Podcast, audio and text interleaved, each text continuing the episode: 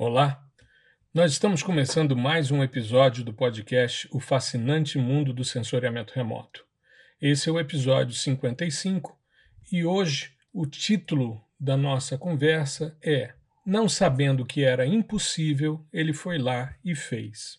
Essa é uma frase de Jean Cocteau e eu ouvi a primeira vez numa palestra do técnico, era um americano, que treinava a seleção brasileira paralímpica de atletismo. E ele falava sobre as superações em geral.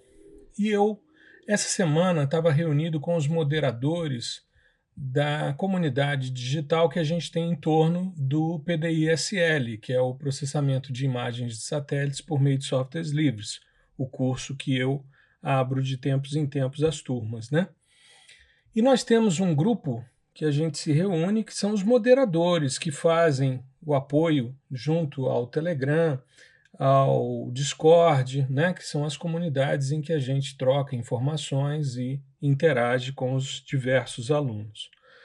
E um dos nossos moderadores estava comentando que estava pensando sobre o porquê da estrutura dos detetores de imagens de satélite serem quadrados, na maioria das vezes, e por que não outras formas, né? E eu disse a ele, olha, justamente por não saber que não podia, foi lá e fez, né? Por não saber que era impossível, foi lá e fez. E aí me lembrei que recentemente, num curso de especialização que eu estou dando aula, eu falei sobre a evolução histórica do sensoriamento remoto e a gente se depara com uma série de questões que mostram né, essa superação. E aí eu resolvi, quando a gente estava conversando com os moderadores, eu falei: olha, é o seguinte, o tema do podcast está definido. É exatamente esse que eu vou falar essa semana e vou abordar essa questão. Uma coisa que eu acho legal é, eu sou geógrafo de formação, né? E o geógrafo, durante muito tempo, depois é, esse indivíduo passou também a ser chamado de cartógrafo, esse era o cara que ficava no cesto, que ficava no mastro mais elevado das embarcações, das caravelas, observando os acidentes geográficos. Esse cesto é chamado de cesto da Gávea e ele ficava ali, né? Também era utilizado para colocar aqueles marujos mais insubordinados, porque é um lugar que balança muito, então gera um certo mal-estar, né? O cara fica mareado. E o geógrafo, ele anotando os acidentes geográficos, depois ele passava para uma toalha de mesa que era chamada de mapa, M-A-P-P-A, mapa com dois P's. Então ele desenhava nessa toalha de mesa e ia fazendo os diversos documentos cartográficos. E se você pega vários documentos produzidos, por exemplo, na época da escola de Sagres, né? Você pega é, os planisférios do século XVII, você tem um nível de informação muito precisa. Você consegue ver os contornos dos continentes, claro que daquilo que era conhecido. Então, por exemplo, uh, tem um, um, planisfério de Stop and Down de 1680 que não aparece o Alasca, não aparece o continente antártico, mas ele tem, por exemplo, a linha de caminhamento do Sol e de incidência perpendicular sobre a superfície, que marca o 23 graus e meio norte como trópico de Câncer, o Equador e os 23 graus e meio de, da, da, localização do Trópico de Capricórnio, que é justamente a questão dos solstícios e equinócios, ou seja, a observação da trajetória aparente do Sol sendo colocada num planisfério. O que é interessante é que se você pegar um, um mapa mundi feito por imagens de satélites orbitais, como é o caso do projeto The Living Earth, né, que nos anos é, 90 propôs um, um mapa mundi com 2.500 imagens de satélites sem cobertura de nuvens que ressaltava os diversos biomas e também o assoalho oceânico, né, ou seja, um pouco da noção do relevo oceânico é, submarino em especial dorsal atlântica, círculo do fogo do Pacífico, ou seja, o encontro das placas tectônicas. Se você pega o planisfério de Stop and Down e o projeto The Living Earth e coloca um do lado do outro, o nível de similaridade é imenso. apesar da questão da, da projeção cartográfica, o nível de similaridade é enorme. Então, é interessante como a toalha de mesa virou um documento cartográfico bastante importante. E quando a gente fala de sensoriamento remoto, a gente não pode se esquecer de Niepce. Niepce é o pai da fotografia, é considerada a primeira fotografia que foi tirada no mundo em 1827, chamada Vista da Janela em Gra. Essas fotografias eram chamadas de heliografias, né? Helios, prefixo Helios é Sol, e havia então uma exposição por um período prolongado, e com isso havia a impressão numa placa metálica. Essa vista da janela em Gra de Niepce, ela demorou oito horas de exposição. Eu fico pensando, vamos juntar a família para tirar uma foto. Oito horas de exposição. Então vamos fazer uma selfie. Oito horas de exposição. Haja paciência. E, é claro, depois foi feito todo um ajuste para tentar representar o que Niepce teria visto dessa janela em Gra. Né? Foi feita então uma reconstrução para poder entender o que ele havia registrado na foto. Essa necessidade do registro de imagens em fotografias é algo que acompanha o ser humano há bastante tempo. Né? Os quadros eram registros, né? só que demoravam o tempo dos artistas para a produção, e as fotografias eram uma forma também de avançar. A gente pode pensar, por exemplo, em Daguerre, em 1839, quando eh, produzia os daguerreótipos, né? E o que é legal é que é, a fotografia só passou a ser algo viável por causa de um acidente. Né? Os indivíduos colocavam as placas, normalmente de vidro, com a, aquela resina né, já é, sensibilizada pela luz, mas aquilo se perdia. E um acidente que aconteceu num armário, né, caiu ácido e o vapor desse ácido acabou é, preservando essa, essa imagem, ou seja, revelando, criando o processo de revelação. E aí há uma materialização do tempo. Né? Você pega, por exemplo, essa vista da janela em Gra, ou mesmo uh, um daguerreótipo, e você vai ver parte de uma, de uma área, de uma, uma área interna, por exemplo, de uma residência, com uma série de elementos ali registrados, e que, de certa forma, é uma preservação do tempo. Né? É, Costuma-se dizer que somente os pais conseguem materializar a quarta dimensão. A quarta dimensão é o tempo. E por que, que os pais conseguiriam materializar essa quarta dimensão? Porque quando você olha para o seu filho, né, os meus, por exemplo, os três são adultos, quando eu olho para eles, eu me lembro da história deles, do momento do nascimento e ao longo do tempo até o estágio atual. Então, quando eu olho para aquele homem adulto ou aquela mulher adulta e vejo a história até chegar aquele bebezinho, que eu me lembro do dia que nasceu, eu mentalmente estou construindo a quarta dimensão. A fotografia é uma forma de você registrar essa quarta dimensão. Eu me lembro quando houve aquele acidente, aquele prédio que caiu na Barra da Tijuca, que despencou um pedaço do Sérgio Naia, não sei se você se recorda, é, houve uma construção, parece que foi utilizado material é, de pouca qualidade, com muita areia, e aí houve uma parte do prédio que despencou. E as pessoas que conseguiram sair a tempo né, não podiam voltar pela instabilidade do prédio. E eu me recordo que uma das coisas que mais me chamou a atenção a mim e a minha esposa, que nós estávamos assistindo o noticiário no dia, foi a moça falando que é, o que ela mais sentia é que dentro do imóvel, que ela não poderia voltar, depois foi implodido o prédio, estavam as fotografias. E ali estava todo o registro da história deles. Então eles estavam perdendo a memória deles. Então é algo extremamente importante. Hoje, né? O episódio está indo ao ar na segunda-feira, mas eu estou gravando hoje, sexta-feira, dia 22 de janeiro. Né? Eu sempre faço a gravação um pouco antes, para dar tempo de editar, organizar direitinho, fazer a, a programação da publicação e segunda-feira sai às 5 da manhã em áudio e depois às 5 da tarde eu faço ao vivo no YouTube, né?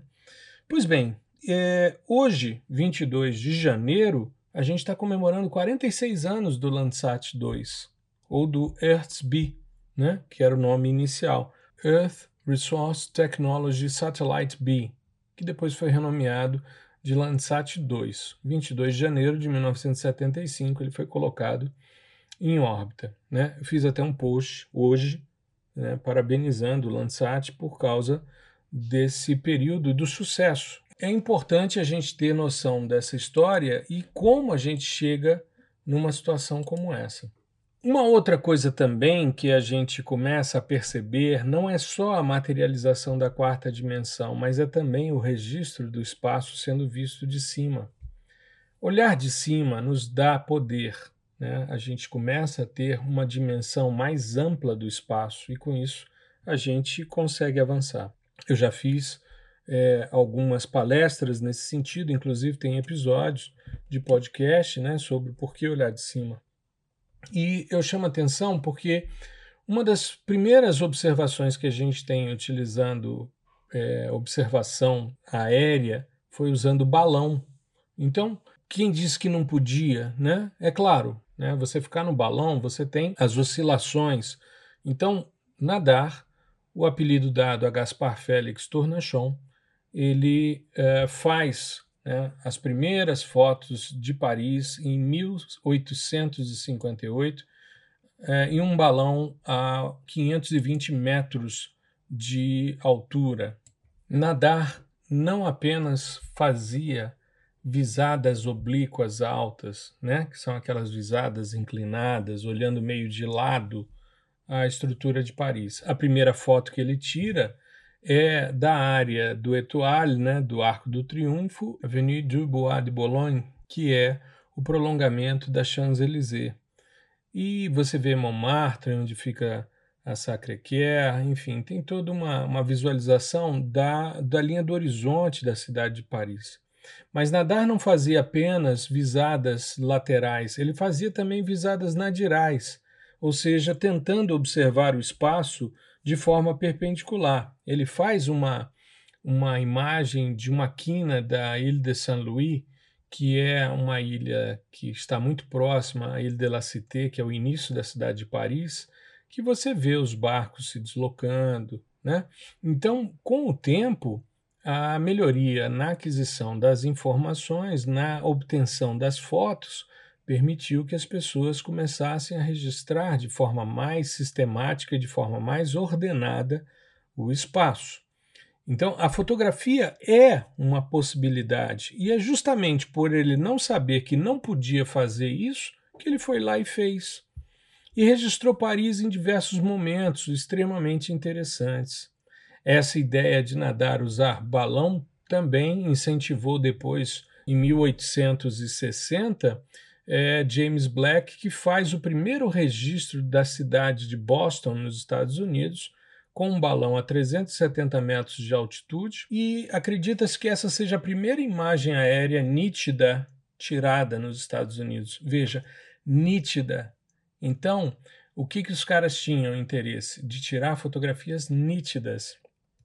Né? Então significa que vários experimentos foram feitos até chegar à nitidez. Além disso, a criatividade humana para observar o espaço passa por momentos extremamente audaciosos. Você já tentou colocar uma pipa no ar? É algo que exige, primeiro, a construção de uma pipa é algo que exige habilidade. Né? Colocar essa pipa no ar e mantê-la voando também exige habilidade. Quando você vê os meninos desde novinhos fazendo é, acrobacias e treinando para poder colocar essa pipa no ar e mantê-la né, voando, é algo que exige habilidade. Agora, imagine colocar uma pipa no ar e tirar fotografias com um nível de nitidez, de forma a observar. É claro que com a pipa é muito mais difícil você controlar o ângulo de visada, né? mas é uma alternativa. Uma outra alternativa que nós temos nessa história recente do sensoriamento remoto é a utilização de pombo-correio e câmeras fotográficas né, presas ao peito com uma estrutura de couro que era colocada de tal forma que ele mantivesse o voo, ela tinha que ser leve o suficiente e tinha que tirar fotos. O problema de uma foto no pombo-correio é que você não tem controle nenhum sobre nada. Você não sabe como é que ele vai desempenhar a linha de voo, você não sabe se a foto vai sair com visada oblíqua ou nadiral, você não sabe se ela vai sair mostrando a linha do horizonte com um certo nível, você não sabe se as pontas das asas vão aparecer nas fotos. A única coisa que você sabe é que o pombo-correio volta para casa. Ele tem mais partículas de magnetita no cérebro do que nós, então ele é mais ordenado, ele é mais orientado do que nós. Nós somos mais desorientados do que eles. Um exemplo de fotografia com pipas que eu gosto muito de usar nas minhas aulas, e já falei em alguns outros momentos aqui, é o terremoto do início do século XX em São Francisco, na Califórnia, quando um fotógrafo vai até a Baía de São Francisco e sobe não uma pipa, mas uma esquadrilha de 19 pipas, faz uma foto panorâmica da cidade e quando você pega essa foto na internet e você consegue é, um extrato dela, você vê um nível de nitidez imenso. Você vê as construções destruídas pelo terremoto, você vê as áreas pegando fogo ainda com o incêndio decorrente do terremoto, né? ruptura de estrutura de gás, é, os atritos, enfim, gera-se muito, é, muito incêndio posterior a um grande terremoto. Você vê os bondes, as pessoas andando meio que sem muito destino, né? e o nível de escombros é imenso. Nós temos também outras buscas por algo de representação do espaço. E dentro dessa história, nós temos um, um, uma figura nobre, uma figura que é conhecida até hoje porque é, em seu nome é oferecido às pessoas que justamente não sabiam que não podiam e foram lá e fizeram, que é o prêmio Nobel. Alfred Nobel era um jovem químico e inventor que estudava, junto com o irmão, a questão da nitroglicerina. Ele perde um irmão, inclusive, na explosão de nitroglicerina. E ele queria transformar a nitroglicerina em algo que fosse mais seguro. E ele cria uma pasta moldável e aí ele inventa a dinamite.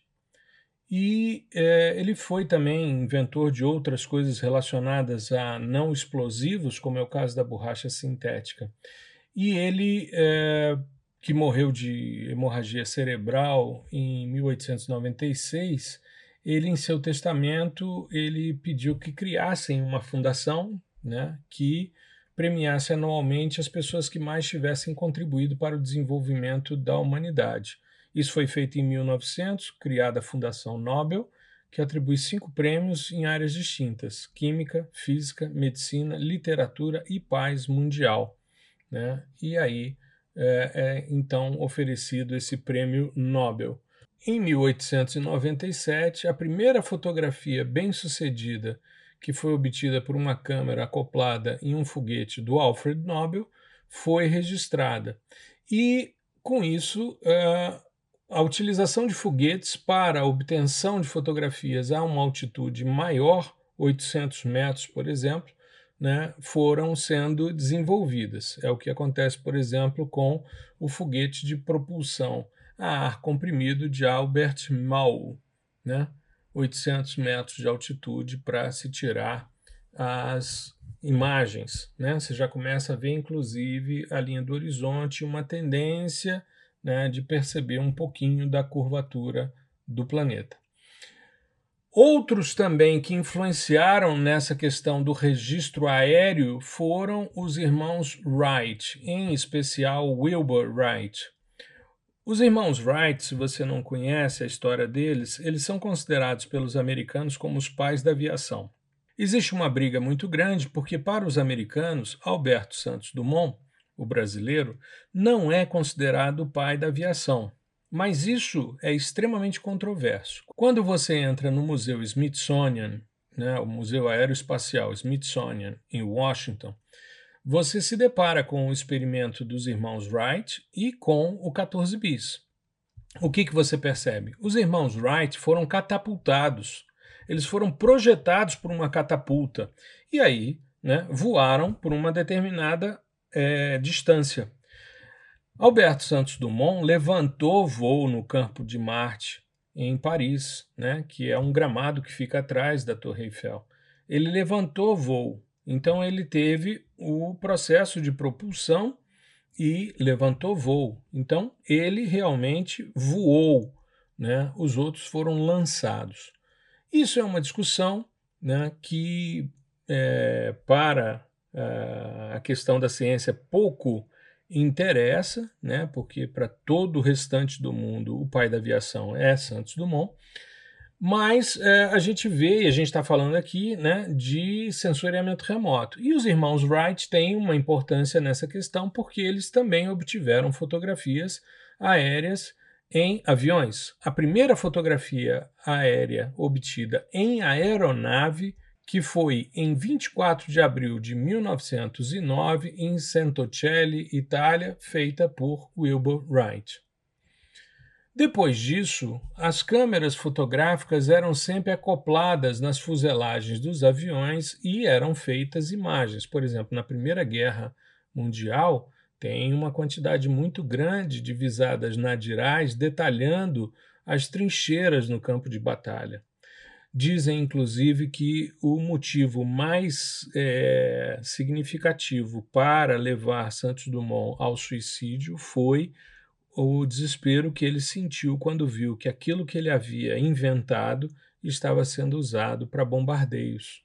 Né? Ou seja, aquele experimento que ele tanto investiu e que tanto o orgulhou, de repente estava sendo desvirtuado para fins bélicos e muitos dizem que isso foi a causa de seu suicídio. Os balões voltam a ser utilizados e até hoje a gente tem a utilização de balões. A questão da verificação das questões meteorológicas usando o balão é muito grande. Os balões sempre fizeram parte dessa história. A gente se lembra que no início da nossa conversa a gente falou sobre Gaspar Félix Tournachon, 1858, a primeira foto nítida, oblíqua da cidade de Paris tirada de um balão. Durante a Guerra Civil Americana, Tadeusz Love né, também foi o primeiro a usar balões para coletar segredos militares. Então, também era uma forma de observar os inimigos e, com isso, trazer informações. A primeira foto primeira fotografia mostrando a curvatura da Terra foi feita por um balão de alta altitude, Explorer 2, isso uh, já bem mais recente, né? 70 anos depois da Guerra Civil Americana. Eu não sei se você se recorda da missão Red Bull Stratus que ocorreu em 2012, quando o austríaco Felix Baumgarten no dia 14 de outubro, é, demorou 2 horas e 35 minutos subindo numa cápsula levada por balões. Depois, o tempo de queda livre foi de 4,19 minutos. A duração do salto foi de 9,3 minutos e a velocidade máxima atingida em queda livre foi de 1.357,6 km por hora. Isso durante os primeiros 40 segundos de queda né, ele chegou a 38.969,4 metros. Ele rompeu a barreira do som em queda livre, né, ele atingiu a velocidade de 373 metros por segundo, é 1,24 vezes a velocidade do som. Foi o salto mais alto de todos os tempos, a maior distância vertical percorrida, o pulo de paraquedas mais alto e a transmissão ao vivo de seu salto da estratosfera tornou-se o vídeo ao vivo com maior número de visualizações simultâneas. Foram 8 milhões de visualizações no pico da transmissão. Eu fui um dos caras que assisti. Inclusive, até hoje, no YouTube, você consegue ver essa proeza do Red Bull Stratos. Eu acho que vale a pena você olhar, né, assistir. Na Guerra Fria, a gente teve uh, a verificação utilizando um avião estratosférico, que também já era uma novidade. Os aviões foram feitos inicialmente com as cabines abertas, como era o caso de Santos Dumont, dos irmãos Wright, os aviões usados na Primeira Guerra, né, todos eles não tinham um sistema de pressurização e isso impedia voos mais altos. Mas com é, aviões estratosféricos sendo desenvolvidos, como foi o caso do U-2, era possível, com um macacão pressurizado, chegar a 20 km de altitude e, com isso, verificar uma série de questões, principalmente questões militares. A área militar é a que mais contribuiu, eu diria, para o avanço do sensoriamento remoto. Quando a gente pensa no Mar de Barents, né, a verificação por parte dos norte-americanos dos submarinos soviéticos no Mar de Barents Anos depois, esse mesmo local teve o problema com o submarino Kursk, né, que afundou com a tripulação viva e não houve como resgatá-los. Foi um drama que a humanidade acompanhou de perto. Os mísseis soviéticos em Cuba, em 1962, as imagens foram obtidas usando o U-2. Né? Dizem que o presidente John Kennedy é, mandou vir um carregamento bastante generoso de charutos cubanos e depois decretou o embargo comercial a Cuba e o isolamento da ilha. Além disso, existem imagens oblíquas feitas também com esses voos do YouTube mostrando o deslocamento dos Vietcongs né, no Vietnã, uma guerra que os americanos perderam, a guerra psicológica. Né? A guerra do Vietnã é uma guerra que os americanos perderam porque é, eles diziam que era a guerra que o indivíduo matava o último da fila. Uma doideira isso. Os Vietcongs passavam meses dentro de casamatas, que eram buracos no chão, com um caninho de bambu, muitas vezes, para o cara respirar. E aí a tropa americana vinha, ia se deslocando, aí o, o Vietcong saía daquele buraco, ia lá e matava o último da fila. O penúltimo já ficava desesperado porque sabia que o próximo da vez era ele. E, enfim, os americanos naquelas condições tropicais, né, bastante umidade, muita chuva, uma dificuldade imensa, perderam a guerra. E uma, uma manifestação muito grande pelo fim da guerra por parte dos movimentos hippies, enfim, foi toda uma pressão política muito grande para que eles saíssem né, desse confronto armado. Quando a gente pensa em termos de sensoriamento remoto, a gente sempre faz uma relação com os satélites. E a gente tem o início né, dos satélites com o Sputnik. O Sputnik 1 e o Sputnik 2, os dois em 1957. E aí começa a corrida né, espacial entre Estados Unidos e antiga União Soviética. Os soviéticos colocam então o Sputnik, uma esfera metálica com as três antenas, né? e os americanos no ano seguinte colocam o Explorer One é, no espaço com sensores que permitiram é, a verificação dos cinturões de Van Allen, que são é, estruturas de alta frequência que envolvem o nosso planeta, são dois donuts né, que envolvem o nosso planeta e que traziam muita dúvida com relação ao sucesso das missões para a Lua, porque justamente é, não se sabia se as cápsulas, os veículos lunares com os astronautas iam suportar é, a frequência, a radiação de alta frequência dos cinturões de Van Allen. Nós temos o, o projeto Corona, isso no, nos anos 60, que é um projeto de observação por meio de fotografias a partir de satélites em órbita de verificação de atividades militares na União Soviética. Quando a gente fala de fotografia, a gente está falando de uma impressão fotoquímica numa emulsão gel que tem aletos de prata que são sensibilizados pela luz e que depois são revelados. Então, não são imagens de satélites, são fotografias obtidas por satélites. Então havia necessidade de liberar a cápsula, encontrar a cápsula, revelar as fotos e com isso ter noção das estruturas militares, das instalações militares soviéticas. E a transmissão usando sistema de televisão começa no dia 1 de abril de 60, usando o satélite de observação sistemática da Terra, o TIROS-1. Né? Ele é colocado em órbita dia 1 de abril de 60 e com câmeras de televisão de resolução espacial relativamente baixas, mas era para monitoramento meteorológico. Então a visualização de um hemisfério era bastante possível e também a possibilidade de se fazer a partir de mosaicos de fotografias impressas, né, fazer a compreensão do deslocamento das massas de ar, né? Uma outra possibilidade também que a gente tem que ressaltar nessa evolução do sensoriamento remoto foi a utilização de sistemas que trabalhavam com dados de emissividade, com dados de é, emissão de fótons na faixa do termal.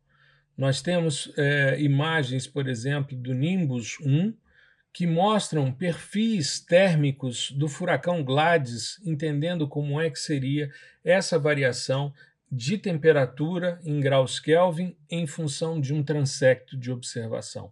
Isso foi um avanço muito grande para entender a dinâmica térmica dos materiais e, com isso, compreender a movimentação de massas de ar, de questões associadas a, a correntes oceânicas. Enfim, um dos dados mais importantes de monitoramento oceânico é a temperatura superficial do mar né, para ver os fenômenos de ressurgência, enfim. E isso tudo começa com os sistemas sensores termais, como é o caso do Nimbus 1, né? o HRIR, que foi o sensor que estava no Nimbus 1 e que permitiu esse tipo de verificação.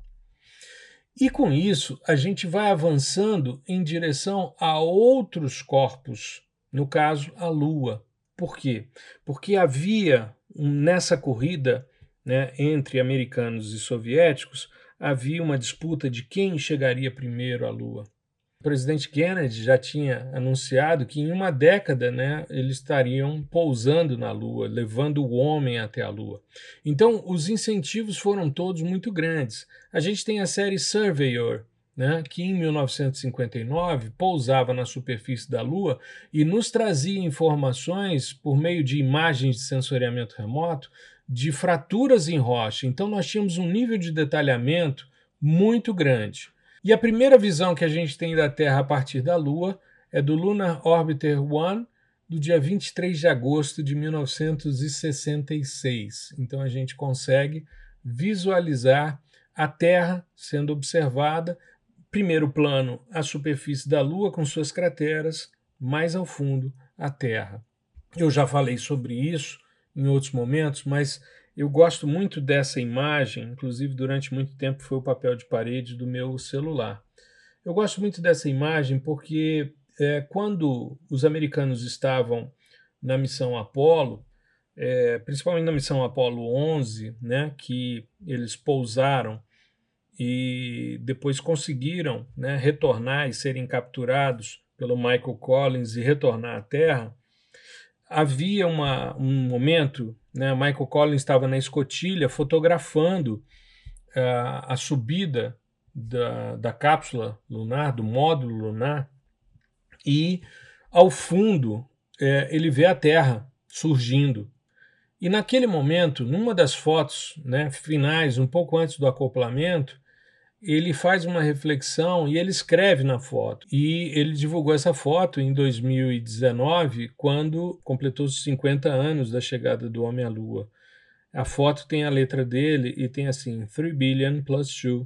Ele diz que naquele momento ele se tocou que ele era o cara mais distante da humanidade. Ele percebeu isso, porque tinham 3 bilhões de indivíduos no planeta, dois subindo, e ele era o cara mais distante de toda a humanidade é uma reflexão bastante interessante quando a gente vê a distância, como a Terra é pequena, né? uma questão de escala, claro, mas como é frágil né? ali orbitando o espaço sideral, enfim, são várias reflexões, como a gente já falou também sobre o pálido ponto azul, que é uma reflexão de Carl Sagan, né, que foi um dos últimos episódios do podcast do ano passado.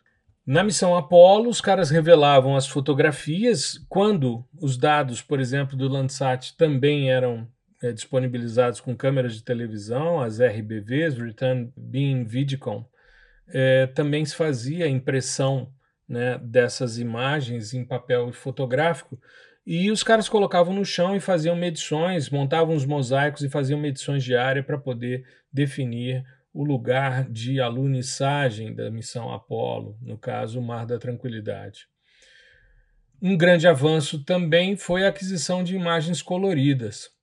Então a gente tem aí o Faith 7, a Gemini 4, né, que tem a possibilidade de fotografias coloridas, assim como a missão Apollo. A gente tem imagens da missão Apollo feitas a partir de dados coloridos e coletados pelos astronautas quando se afastam.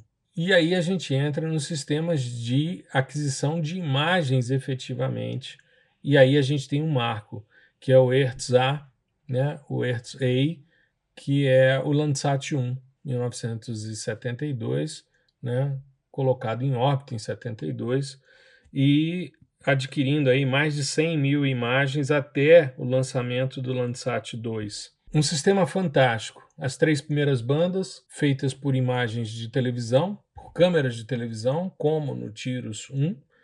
As outras quatro imagens por um sistema de aquisição multispectral a partir de sensores eh, e de detetores a partir de um sistema de varredura mecânica.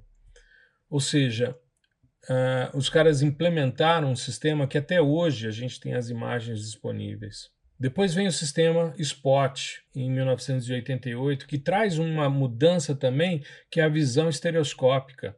Você ter duas visadas e, com isso, dois ângulos de visadas e fazer o que se fazia em aerofotogrametria, ou seja, modelos tridimensionais a partir de imagens.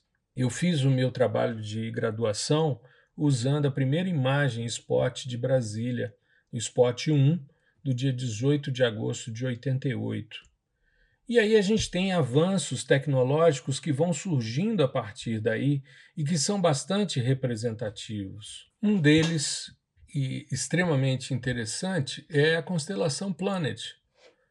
A constelação Planet né, são é, satélites chamados Dove, e esse sistema possui quatro bandas espectrais com 12 bits de resolução radiométrica, 3 metros de resolução espacial e já tem mais de uma centena de satélites em operação. Mas o que chama atenção é o formato do satélite. Ele tem 10 por 10 por 30 centímetros. Ele parece uma caixinha de sapato. E com isso ele faz aquisição. Eu acabei de orientar agora no no final do ano, é, nós tivemos a defesa de uma aluna minha que fez um trabalho usando os dados Planet para identificação de interferências humanas em elementos do ciclo hidrológico no campus Darcy Ribeiro da Universidade de Brasília, com um, uma análise sazonal muito interessante. A banca elogiou bastante o trabalho dela. Em breve ele sai publicado né, os resultados finais, já teve um artigo inicial, mas foi de revisão de literatura, mas deve estar tá saindo aí o artigo final da dissertação dela e a gente vai colocar aí à disposição né, da comunidade acadêmica né, e daqueles que têm interesse no sensoriamento remoto. Depois que a Marcela fez o trabalho dela usando os dados Planet, surgiram os dados Cibers 4A. E aí, de 3 metros, a gente passou para 2 metros com as imagens WPM. Tivemos problemas radiométricos que eu salientei em alguns vídeos que fiz no meu canal no YouTube. Inclusive, você pode acessar. O que eu falo sobre os problemas radiométricos é o vídeo mais assistido do canal. Né? E eu acho que vale a pena você ter noção de como funciona para saber como é que pode se apropriar desses dados, mas é bastante interessante é, essa questão. E para a gente finalizar o nosso episódio de hoje, né, quando a gente salienta a célebre frase de Jean Cocteau, não sabendo que era impossível, ele foi lá e fez. Aliás, quem foi Jean Cocteau? Jean Cocteau foi um cineasta francês né, que nasceu em 1889 e morreu uh, em 1963. É dele essa célebre frase. Então, para a gente fechar a nossa análise, porque não sabia que era impossível, ele foi lá e fez, eu queria fechar com três sistemas, três avanços no sensoriamento remoto que eu julgo extremamente importantes. Não são tão recentes, mas foram mudanças paradigmáticas bastante significativas. O primeiro, sensoriamento remoto hiperespectral. A espectroscopia de imageamento, ou seja, você a partir de um pixel você compor o espectro do seu alvo. Isso era algo tão imprevisto e ao mesmo tempo tão desejado que quando a gente fazia a análise e a classificação dos sistemas sensores antes dos hiperespectrais, a gente dividia em sistemas imagiadores e sistemas não imagiadores. E os imagiadores eram os satélites, né, ou que estavam em aviões gerando imagens, e nós tínhamos os não imagiadores, os que geravam espectros e de repente a gente entra com os hiperespectrais, que são imagiadores que geram espectros. Então nós tivemos que refazer a classificação dos sistemas sensores. Um outro momento extremamente importante, que é praticamente concomitante com os sistemas hiperespectrais, são os hiperespaciais. Os hiperespaciais, e aí nós temos Iconos 2, temos o QuickBird, agora temos é, sistemas que são é, submétricos, né, como é o caso aí de alguns sistemas que estão trabalhando com centímetros, WorldView 2, WorldView 3, WorldView 4, enfim. O próprio QuickBird, né, 50 centímetros, o íconos com um metro de resolução, esses sistemas trouxeram uma visão muito interessante principalmente pela alta resolução radiométrica, e com bandas espectrais que permitem modelagens interessantes, principalmente as que tratam de dinâmica fotossintética. Só que trouxeram também um problema para os investigadores. Eu me lembro, eu participei da primeira banca de doutorado no Brasil sobre a utilização de dados hiperespaciais. E um dos pontos que eu falei ao candidato é que o grande problema que ele encontrava ao tentar fazer uma classificação pixel a pixel é que, em termos espectrais, o solo exposto e o telhado de barro respondem da mesma forma. O que os diferencia é a forma. E aí, então, a necessidade da inclusão de elementos de fotointerpretação na análise. Daí o surgimento da classificação orientada a objeto e da segmentação das imagens. Então foi necessário o desenvolvimento de outros algoritmos, assim como no hiperespectral, para trabalharmos essas possibilidades. Um outro avanço extremamente importante e também concomitante, um pouco mais recente, né, são os dados hipertemporais, inaugurados aí pelo sensor Modes em duas plataformas distintas e com uma filosofia de trabalho extremamente poderosa, os produtos Ready to Use.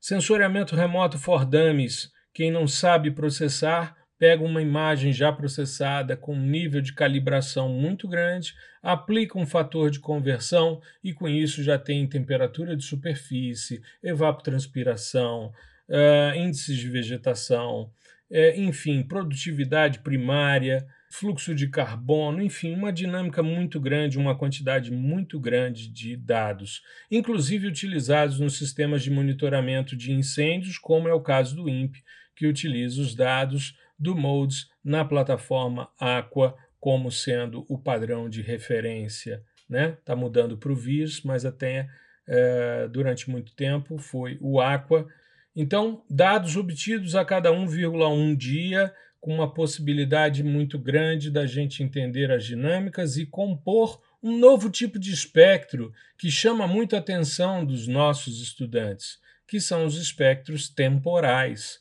Então, você pega um pixel, avalia os índices de vegetação desse pixel ao longo de sua história e você recompõe essa quarta dimensão. Ou seja, aquele sonho inicial de Niepce e de Daguerre, de registrar as coisas, hoje em dia você tem a possibilidade de materializar a quarta dimensão a partir de séries temporais e de detecção de mudanças a partir delas. Então, são avanços muito grandes, tanto que já fiz um episódio, um dos primeiros do podcast, falando sobre detecção de mudanças. E a gente não pode esquecer que a popularização do sensoriamento remoto aconteceu graças a uma empresa que tem um enfoque comercial muito forte, porém que faz um trabalho extremamente importante de popularização chamada Google. É graças ao Google Maps, ao Google Earth, ao Google Earth Pro e ao Google Earth Engine que o sensoriamento remoto começou a ser algo comum para as pessoas. Então, eu me recordo, já comentei isso também no podcast, mas é interessante a gente salientar essa questão. Eu me lembro de chegar numa escola com um computador, um monitor grande, né, para mostrar imagens de satélites num software proprietário. Naquele primeiro ano, que eu fiz essa exposição numa feira de ciências, numa escola da rede pública aqui do Distrito Federal, uh, os estudantes me perguntavam o que era aquilo e eu dizia que era uma forma de olhar de cima a cidade deles. No ano seguinte, quando eu cheguei com o computador, os meninos me perguntavam se era o Google Earth, que era a forma que eles chamavam o Google Earth. E é, já havia uma popularização que estava acontecendo, ou seja, as pessoas se apropriando de sensoriamento remoto. Eu me lembro, porque eu vivi isso, foi na época que eu terminei meu doutorado. No mês que eu terminei meu doutorado, eu recebi da NASA um e-mail convidando para entrar, né, para fazer uma aplicação para um programa de pós-doutorado. E o tema era popularização, ensino de sensoriamento remoto para jardim de infância. Nos anos 2000, a NASA estava preocupada como é que as crianças no jardim de infância iam se apropriar de sensoriamento remoto, porque cada vez mais elas viam imagens de satélites nas televisões, nos programas, nos computadores e nos celulares. Então, isso estava se popularizando de tal forma que era importante traçar estratégias para que crianças no jardim de infância começassem a se apropriar de sensoriamento remoto. E eu acho isso fantástico, porque sensoriamento remoto, como eu digo sempre, é um mundo fascinante. E com isso, a gente vai ampliando as nossas perspectivas de observação do mundo o tempo todo. Eu espero que tenha sido útil para você esse episódio de hoje. Na semana passada, quando eu gravei o episódio, estávamos ainda numa perspectiva da chegada das vacinas e da aprovação do uso emergencial. Isso aconteceu, vimos as primeiras pessoas sendo vacinadas, mas vimos pessoas também furando a fila. E eu vejo com muita tristeza, muitas vezes, quando me deparo com uma situação como essa, e começo a pensar que nós estamos falhando como humanidade. A gente precisa respeitar o direito das pessoas de estarem numa prioridade e não se basear numa lógica de farinha pouca, meu pirão primeiro. Eu penso dessa maneira, né? Então, estou sempre comentando no finalzinho essa questão, porque eu espero que você em breve esteja imunizado e voltando às normalidades das suas atividades com aqueles que você ama, aqueles que você sente falta de dar um abraço e um beijo. Bom, fique bem, se cuide. Uma boa semana para você. E na segunda-feira, às 5 da tarde, temos o ao vivo no YouTube, onde eu vou mostrar todas essas imagens a respeito do episódio de hoje. Tá legal? Um grande abraço!